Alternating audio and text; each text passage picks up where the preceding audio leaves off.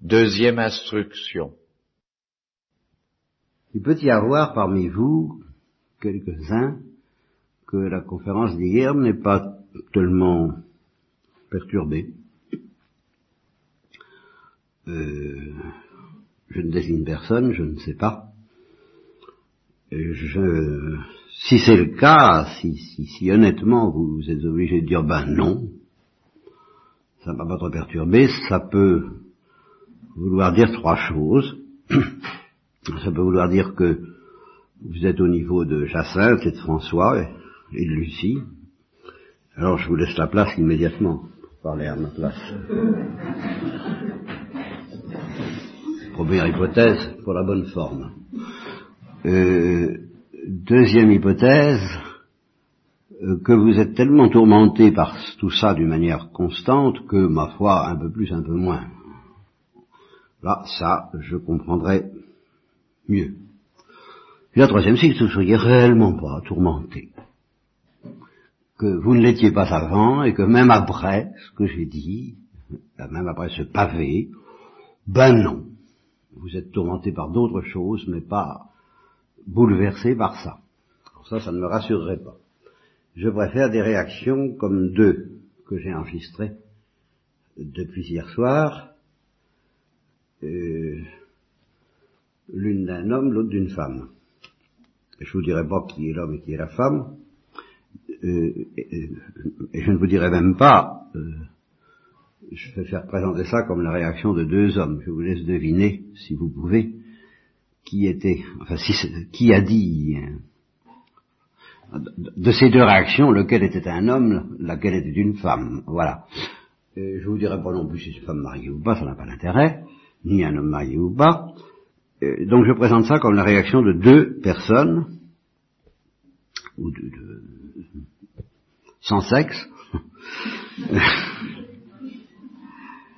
Et alors l'une m'a dit, euh, je me suis surpris en flagrant délit de balayer d'un revers de la main euh, au moins une des phrases que vous disiez et dont j'ai dit justement hier soir, faites tout ce que vous voulez, mais ne balayez pas ça d'un revers de la main.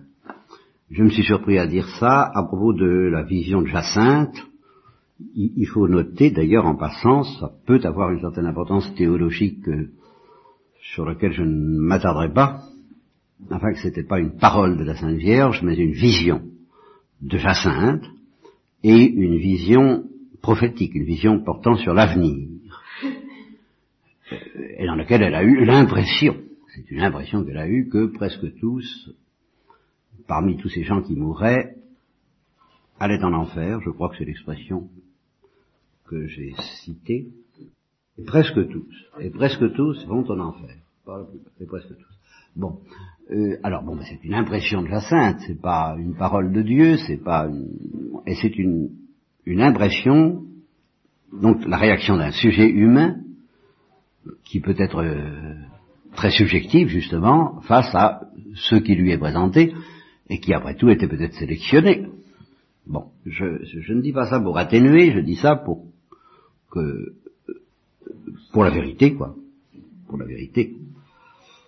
Mais alors, euh, donc ce personnage s'est surpris en flagrant délit de vouloir balayer ça d'un verre de la main en se disant oh alors ça ça c'est un groupe parce que comme ça concernait pas la guerre de 39-45 oh ce qu'elle a vu c'est les Allemands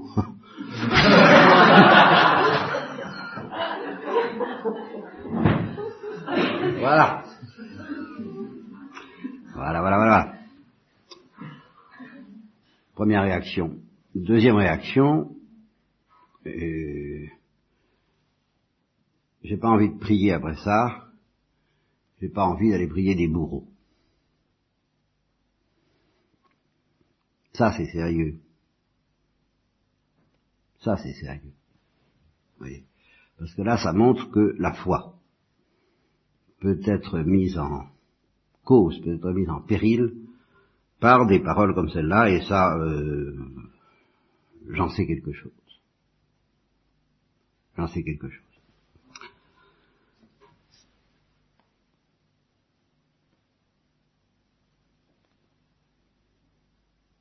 Ben, supposons que pourquoi est-ce que pourquoi est-ce que dans, dans, le, pire de mon accablement, pendant cette période où j'ai cru ne pas pouvoir prêcher cette récollection, je, je n'ai pas dit euh, ça, je n'ai pas dit je, ma foi n'a pas été attaquée. Mon espérance, oui. Mon espérance, oui. Et euh, là-dessus, euh, je suis quand même un peu réconforté du, en constatant que mon espérance a été attaquée, et c'est justement ça qui m'inquiéterait, c'est que votre espérance ne soit vraiment pas du tout. Que votre espérance soit tout à fait intacte en face de tout ça. Alors là, euh, je me dirais vraiment, qu'est-ce que c'est que cette espérance? Et la preuve qu'il est normal d'être attaqué dans son espérance, d'abord, par euh, des paroles et des visions de ce genre, c'est justement à propos de l'enfer, du texte que je vous disais, que je vous lisais hier, c'est ça. Euh, quand Jacinthe interroge sur l'enfer et qu'elle est bouleversée par le catéchisme, par la doctrine, qui, ne lui a pas été immédiatement expliquée par, la dame, par, la Sainte Vierge, et qu'elle interroge Lucie, et que euh, elle insiste, enfin ils sortent jamais de là, non, euh, euh, qui, va au ciel n'en sort plus jamais, etc. Et alors, après tant de temps et tant d'années, l'enfer ne finit pas encore, ces gens sont là à brûler, ils ne deviennent pas cendres, et même si nous prions pour eux, notre Dieu va pas les délivrer, et avec des sacrifices non plus. Vous voyez, les sacrifices qui lui sont demandés ne vont pas délivrer ces, ces gens-là. Oh, les pauvres, alors il faut beaucoup prier et faire des sacrifices pour eux, mais évidemment avant qu'il soit trop tard. Et alors elle a ajouté cette chose, cette parole qui moi me, me console d'avoir été tentée contre l'espérance à la suite de ces textes. Elle dit, comme elle est bonne, cette dame, parce qu'elle nous a déjà promis de nous emmener au ciel. entendu, si elle ne l'avait pas promis, eh bien, on, serait vraiment terrifié et, on aurait peur d'y aller. Elle nous a protégés de cette peur en nous promettant d'aller au ciel. Alors, euh, là, il faut que j'aille jusqu'au bout d'une prédication dont j'ai conscience que je ne suis pas du tout à son niveau, mais il faut quand même que j'aille jusqu'au bout de cette prédication, euh, que je sois catégorique, quelles que soient les promesses que ces enfants ont reçues, du point de vue de la certitude profonde que nous devons avoir dans la d'être d'être sauvé grâce à la miséricorde de Dieu, euh, ils n'ont pas reçu en principe plus que nous, en ce sens que si les promesses que la Sainte Vierge leur a faites d'aller au ciel n'étaient pas reçus dans leur âme par ce qu'on appelle la vertu théologale d'espérance, ces promesses seraient vaines et stériles, trompeuses et illusoires. Elles leur donneraient une sécurité du genre de celle que nous réclamons, indûment, un billet de réservation, euh, strapontin ou fauteuil d'orchestre, enfin un, bon petit papier dans son portefeuille qui fait que on, a son papier pour euh, l'éternité, pour le ciel, donc on est tranquille. C'est ça qu'on voudrait. Ce n'est pas ça que la Sainte Vierge leur a donné. Même ce que la Sainte Vierge leur a promis ne les dispensait pas de pratiquer la vertu théologale d'espérance et de, telle sorte que cette promesse soit comme euh, un, un secours, et, mais en même temps un parachèvement de la vertu d'espérance que, par ailleurs, Dieu nous donne et nous demande à la fois à tous. Et pendant cette période où justement j'ai failli ne pas faire ce très et où j'ai donc été accablé à deux degrés, un qui me concernait et l'autre qui vous concernait, comment pourrais-je leur, leur, dire ces choses? Eh bien, dans le premier degré qui, me concernait, euh, ce qui m'a empêcher de sombrer par rapport à l'espérance, c'est ce que j'ai enseigné souvent, et auquel je me suis tout de même raccroché, je, je sais que Dieu veut, j'ai le devoir d'espérer, voilà, c'est comme ça. J'ai envie, je suis très tenté de, de, de, de, ne pas espérer, de me dire non, vraiment, je ne fais rien de ce qu'il faut pour aller au ciel je fais tout ce qu'il faut pour aller en enfer, euh, alors croyez-moi, la libération serait facile et je vous en fais grâce. Je, je, je, suis fichu, mais j'ai le devoir d'espérer. Je n'ai pas le droit de céder au désespoir qui me guette. Et c'est uniquement pour ça que je ne suis effectivement pas sombré dans ce désespoir. C'est simplement parce que je savais que je n'en avais pas le droit, que ça m'était interdit, et j'étais sûr que là, là c'est la volonté de Dieu. S'il y a un point où j'étais sûr de la volonté de Dieu, sur moi, c'était ça, d'abord. Ne pas désespérer. Ensuite, le reste. Mais d'abord ça. Et les promesses faites aux enfants ne les dispensaient pas de ce devoir. Elles étaient un secours et un accomplissement et un perfectionnement du devoir de l'espérance. C'était une espérance plus belle, plus, plus, plus épanouie, plus, plus exultante, mais c'était de l'espérance. Ce n'était pas un billet dans la poche. Ce n'était pas une assurance vie éternelle. L'assurance vie éternelle, ça n'existe pas, même pour eux.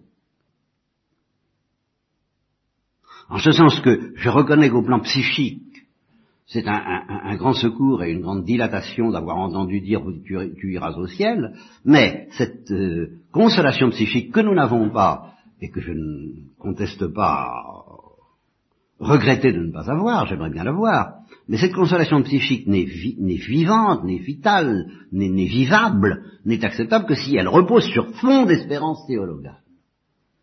Si vous la coupez de l'espérance théologale en, essayant de vous contenter de cette sécurité psychique en ça va, elle meurt immédiatement, elle, ne peut plus, vous voyez. Par, et, par, conséquent, on vous dira le principal dans cette affaire, même dans la situation des enfants de Fatima à qui le ciel était promis, le principal, même pour eux, c'était l'espérance théologale. Ils avaient, c'est ça l'essentiel de ce qui leur était donné. Et en prime, au niveau psychique, évidemment la consolation de pouvoir savoir avec euh, une certitude plus psychique que nous, plus humaine, plus sensible, plus tangible que nous qui irons au ciel, mais ça c'était en prime, en plus de l'espérance que nous avons et nous devons avoir en commun avec eux. Et quand bien même, eh bien, il, il si même il fallait prendre dans son intégralité, et je vais vous offrir une consolation psychique euh, dangereuse, parce qu'elle risquerait alors de, tout, de tout fiche par terre, et alors justement là, de vous, de vous aider à balayer d'un verre de la main ce qu'il ne faut pas balayer d'un verre de la main, c'est qu'il existe quand même des prophéties dites combinatoires, c'est-à-dire des prophéties du genre de d'encore 40 jours et Ninive sera détruite. Eh bien, euh, euh, c'est pas dit, tant que c'est pas fait. Qui sait si, euh, en, faisant pénitence, Dieu n'aura pas pitié de nous. C'est ça l'espérance que Dieu veut nous voir pratiquer. Par conséquent, la prophétie de Jacinthe était peut-être combinatoire.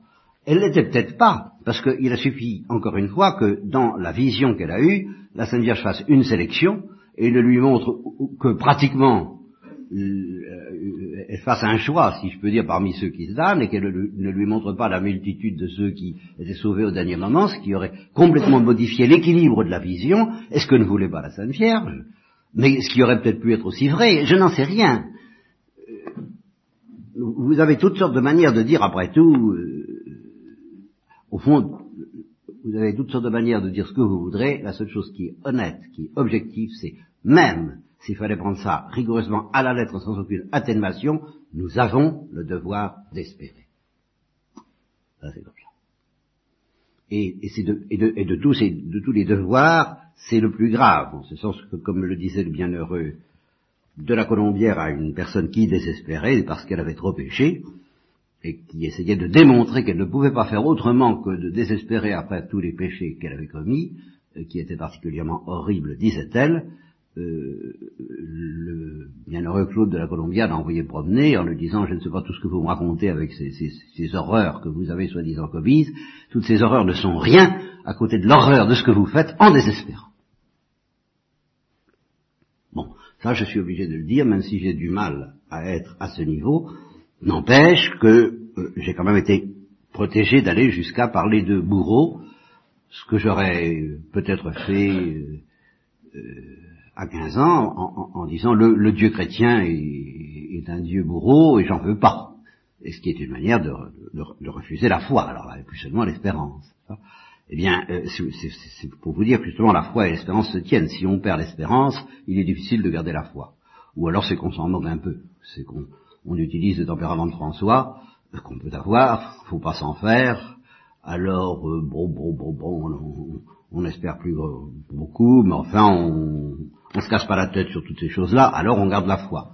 Mais on n'a pas cette espérance vive qui espère contre toute espérance. Oui, ça, vraiment, ça nous demande. Bien. Alors je suppose que vous vous mettez dans cette disposition d'espérer pour vous, déjà, contre toute espérance, euh, s'il le faut, s'il le faut, en tout cas d'espérer. Alors vous pouvez vous dire, mais enfin oui, euh, ceci étant, en laissant de côté donc euh, l'agitation, le tremblement, le trouble que pourrait me provoquer l'acceptation de, ce, pavé, j'ai d'ailleurs pas tout dit encore, j'ai encore quelque chose à ajouter qui n'arrange rien, vous allez voir, je vais, compléter le pavé avant de, hein, pour être sûr que, que, la mesure soit comble. Alors, euh, oui, ils ont, ils ont, ils ont, c'est très curieux, n'est-ce pas? Ils, euh, ils sont pas théologiens. Et par conséquent, dans la mesure où ils, où font de la théologie, et ils ne peuvent pas s'empêcher d'en faire, quand on est affronté à ces réalités-là, on, on fait de la théologie, ils, font une théologie tout à fait élémentaire, une théologie de, de, braves gens, et ils, disent, euh, je, dis, Jacinthe s'asseyait souvent par terre ou sur quelques pierres et pensif, comment c'est-à-dire, oh l'enfer, oh l'enfer, que j'ai pitié des âmes qui vont dans l'enfer, et les personnes qui sont là, vivantes, à brûler comme du bois dans le feu, et à ce moment-là, elle a ressuscité la prière que la Sainte Vierge lui avait apprise, et que, en effet, je conseille de réciter, Ô mon Jésus, pardonnez-nous, préservez-nous du feu de l'enfer, vous devez l'espérer, conduisez au paradis toutes les âmes, surtout celles qui en ont le plus besoin, c'est-à-dire justement celles qui s'en écartent le plus, parce qu'elles prennent le chemin de la perdition, c'est-à-dire donc le, plus grand nombre. Donc ça laisse place à une espérance.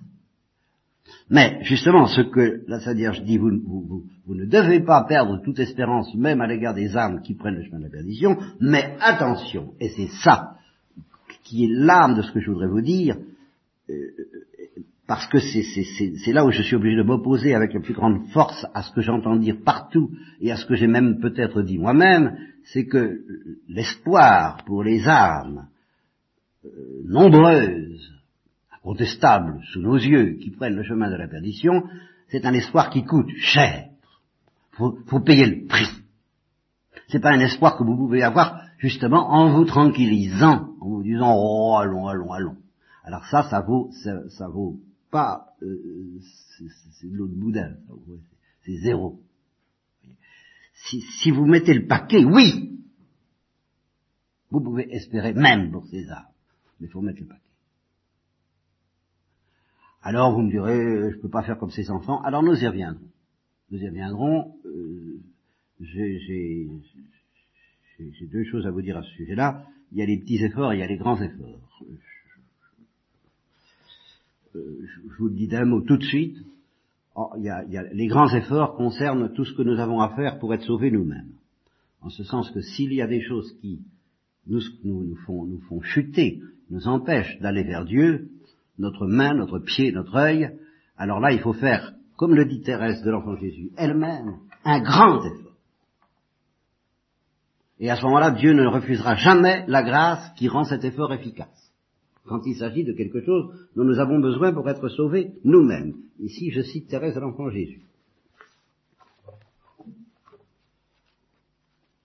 Parce que tout de même, je l'ai trop cité dans l'autre sens.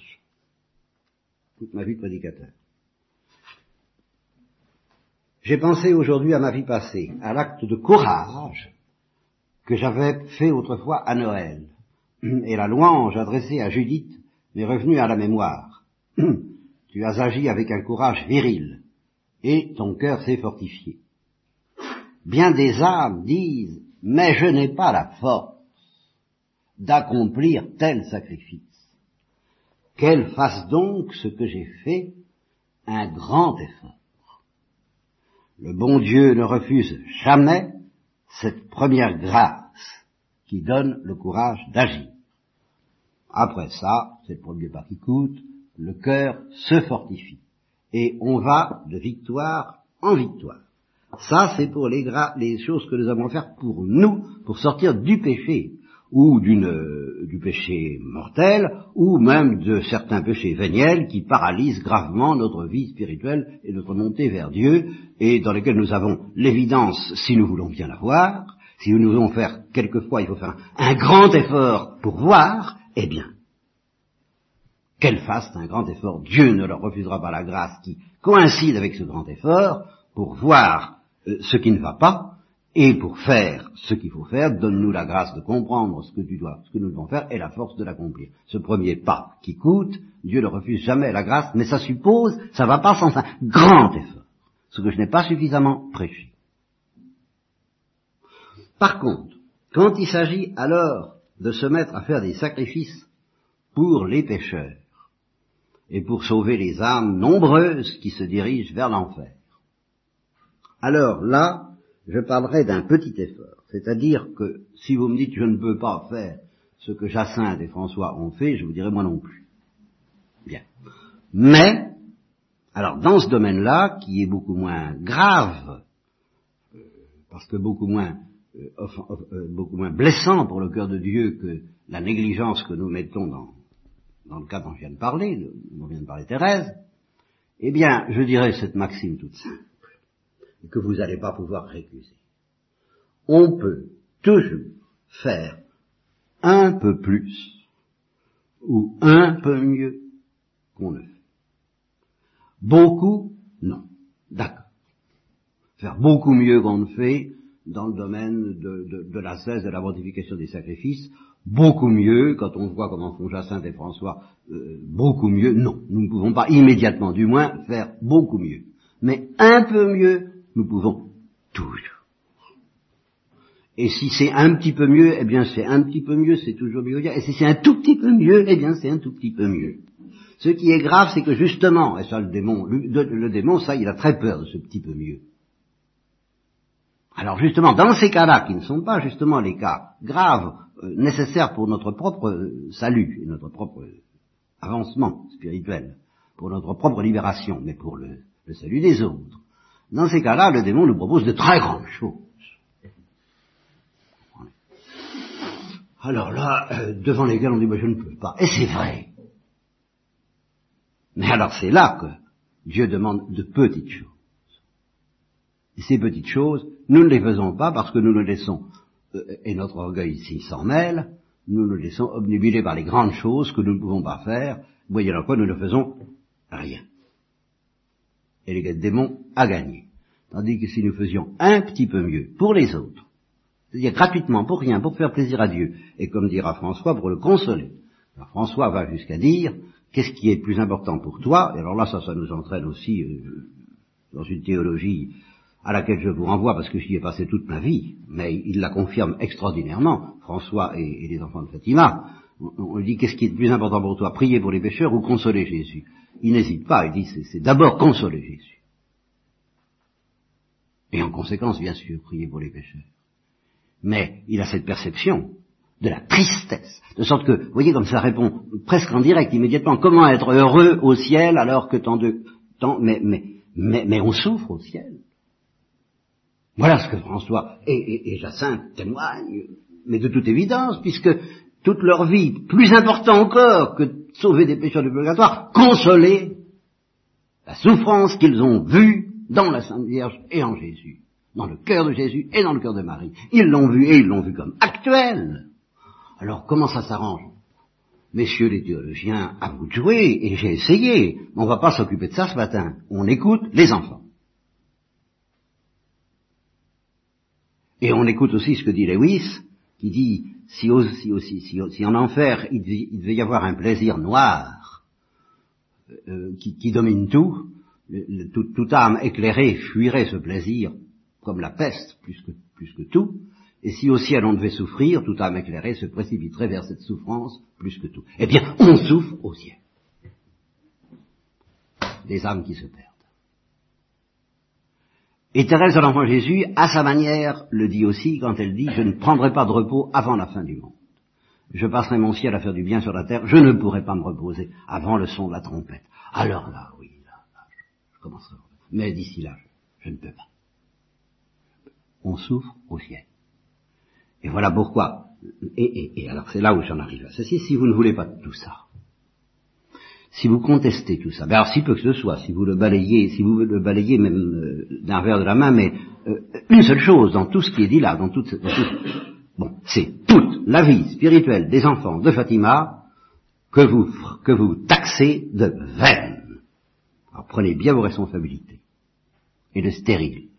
Vous comprenez? Parce que eux, ils peuvent, si vous touchez à un seul point du dogme, et, et, du dogme tel que je viens de vous le définir, l'enfer, le grand nombre de ceux qui y vont, et la souffrance de Jésus et de Marie en face de ça, et l'appel qui nous lance de les consoler à ce sujet-là, Jacinthe et François ont perdu leur temps dans des imaginations creuses, vides et stériles.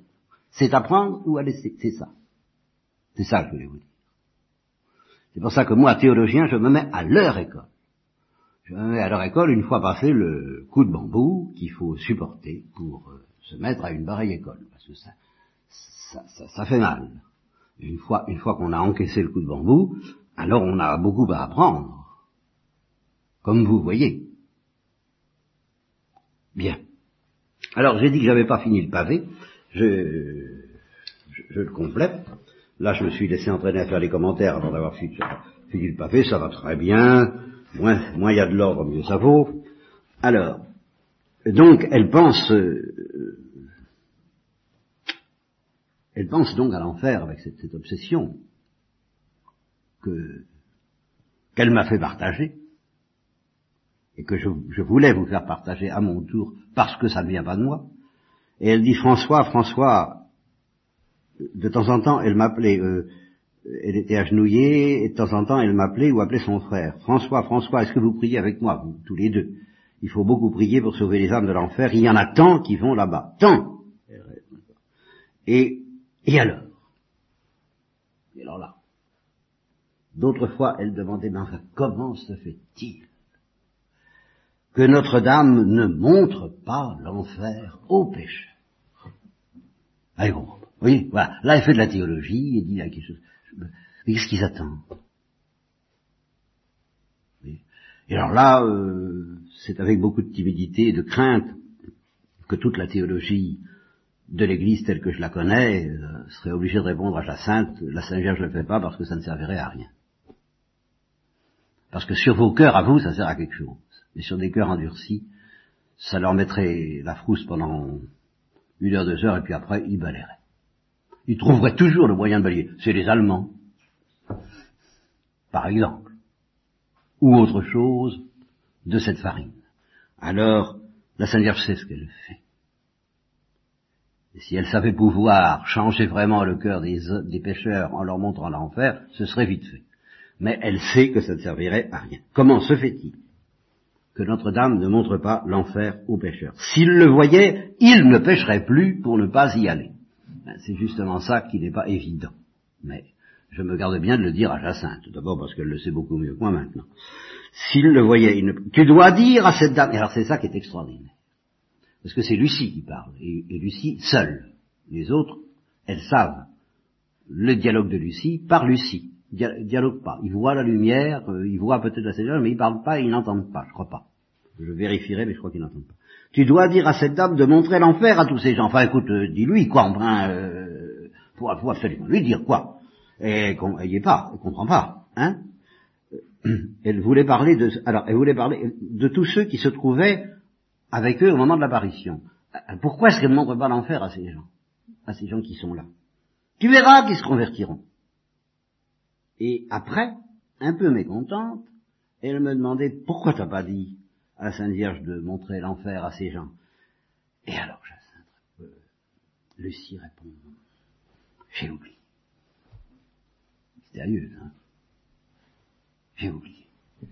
Et alors Jacinthe a ajouté, d'un air triste, moi aussi, j'ai oublié. Quelquefois, elle demandait encore. Et alors là, j'aggrave le pavé. Quel péché ces gens commettent-ils pour aller en enfer? Je sais pas, dit Lucie. Peut-être le péché de pas aller à la messe de dimanche, de voler, de dire de vilaines paroles, de maudire, de jurer. Oh. Alors pour une seule parole, Ils vont en enfer? Ah, Oui, parce que c'est un péché. Ah, qu'est-ce que ça leur coûterait de se taire et d'aller à la messe? Quelle pitié me font les pécheurs Ah, si je pouvais leur montrer l'enfer, etc.